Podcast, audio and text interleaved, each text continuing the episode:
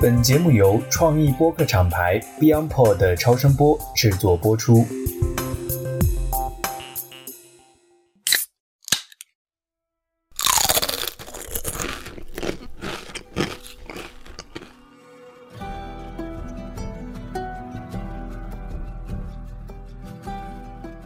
Hello，大家好，欢迎大家收听美剧狂人，我是 Christina，我是不重要的。欢迎大家收听今天的趁热打铁。我们刚刚看完《最后生还者》第八季，也就是《最后生还者》第一季的倒数第二季，又是情绪炸裂的一集。对，这集也是挺震惊的。看完之后，久久不能平静。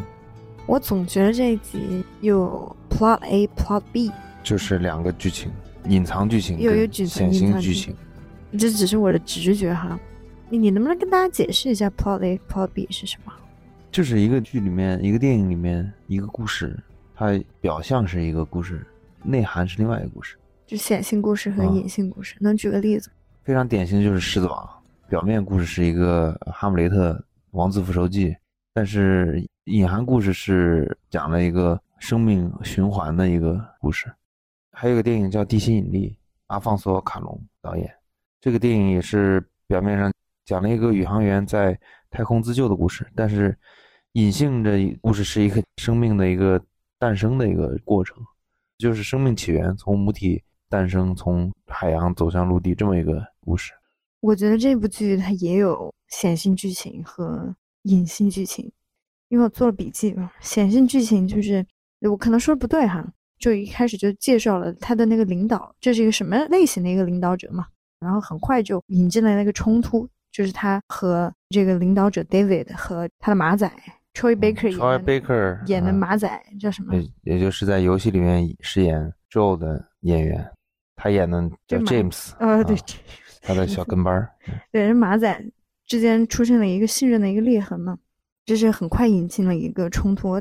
David 他的领导逻辑和他的风格是宗教化、邪教化，这也是 Ellie 说的。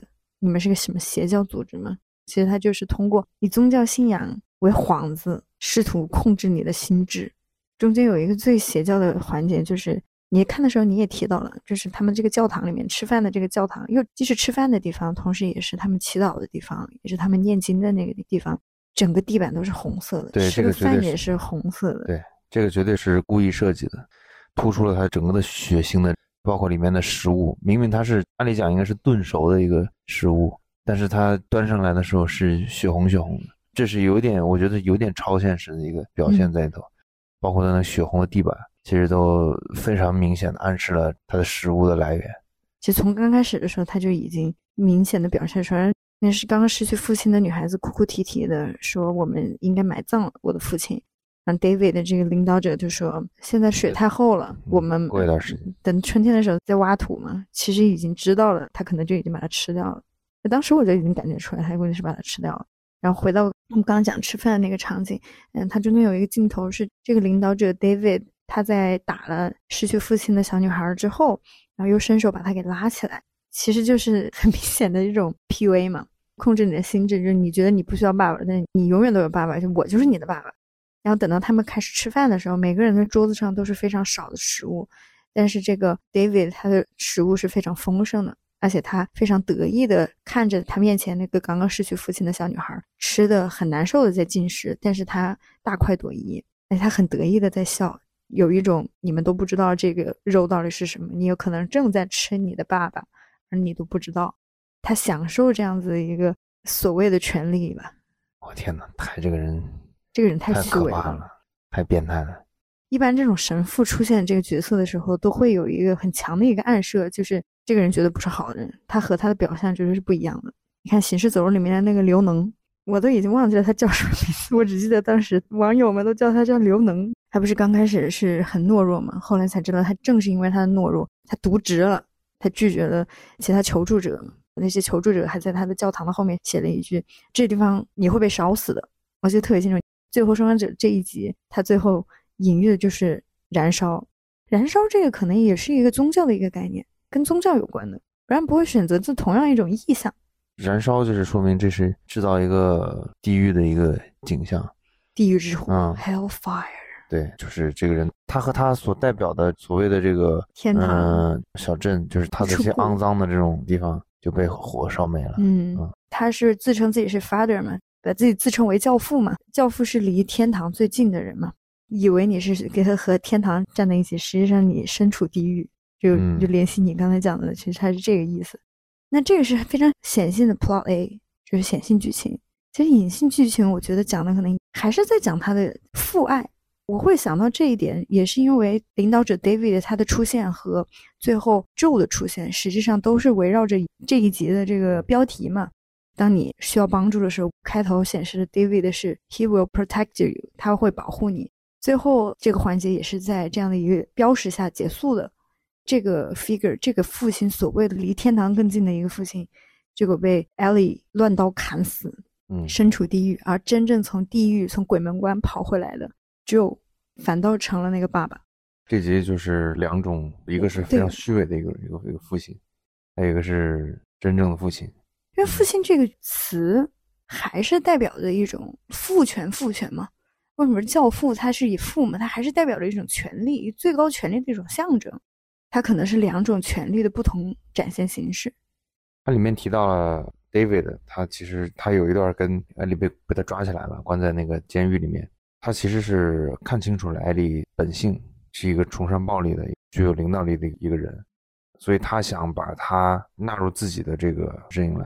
他为什么要要把艾丽？因为他都崇尚崇尚暴力，他有这个整个这个村子人是对他是俯首称臣的，敢怒不敢言的。对，是非常服从他的。但是他为什么要看到艾莉是一个好像跟他势均力敌的这样一个一个人的时候，他会激起他的这种所谓征服欲嘛？是这个他这个变态的这种。当然，他有变态的成分在里面。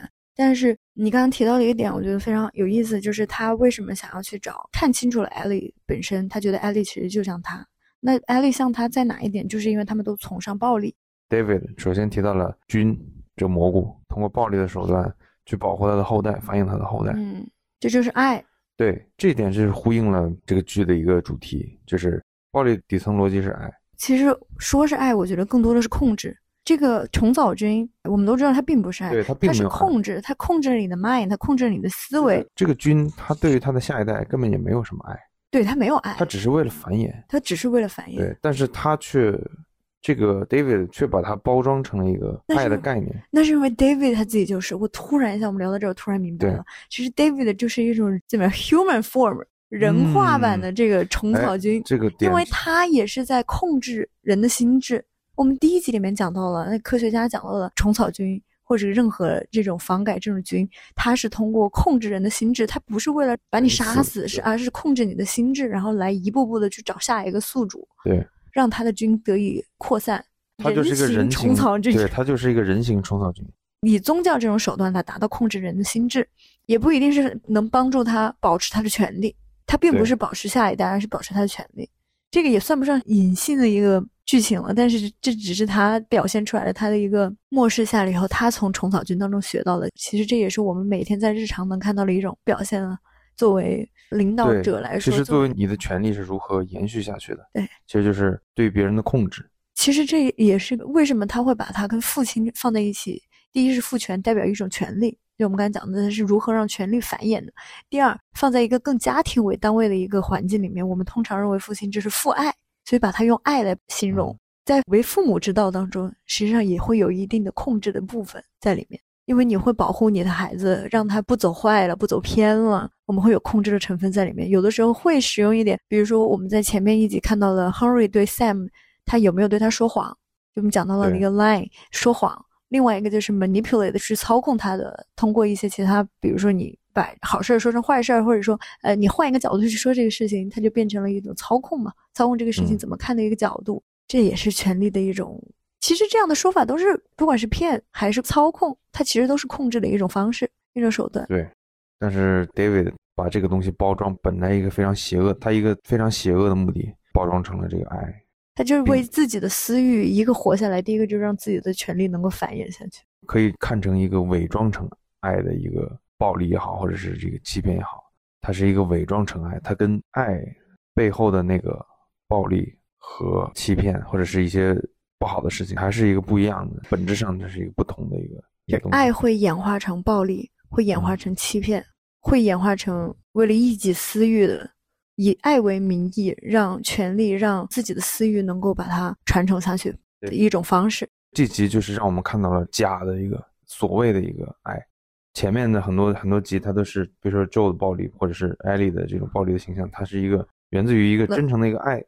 那这集让我们看到了他的一个同样是表面上看起来暴力和欺骗的一个东西，但是它底层却不是一个爱，但是它伪装成了一个对爱的形对爱的一个形象，这就是非常这集就比较深刻的一个地方。对，所以最后再回看这一集的这个剧集，When you were in need，当你最需要的时候，真的爱会来找你的。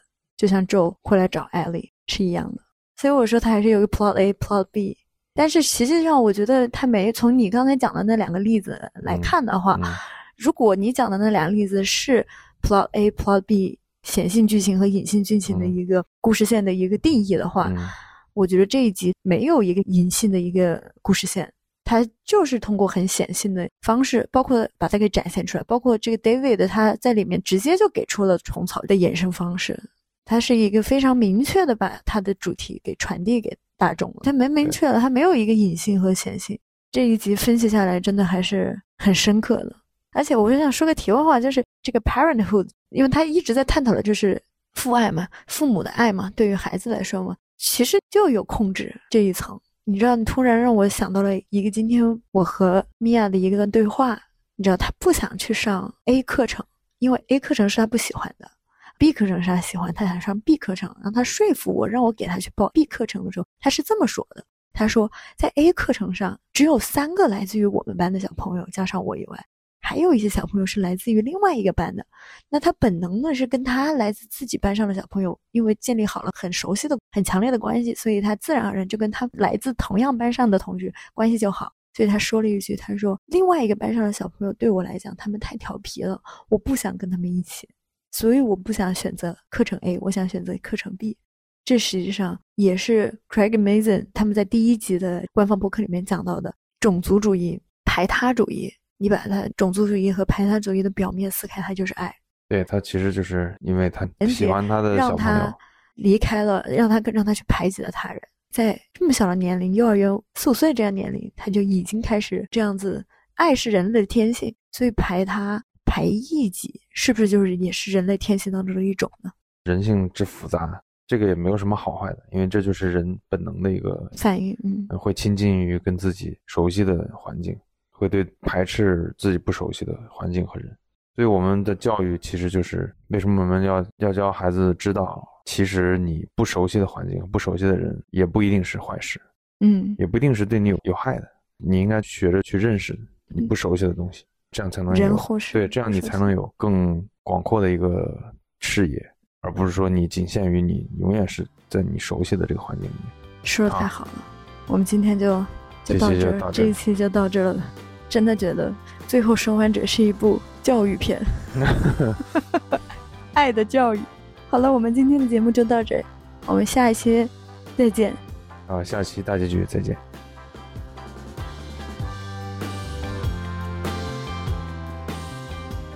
好，那我们今天就说到这吧。我们期待下一集。好，拜拜。好，拜拜。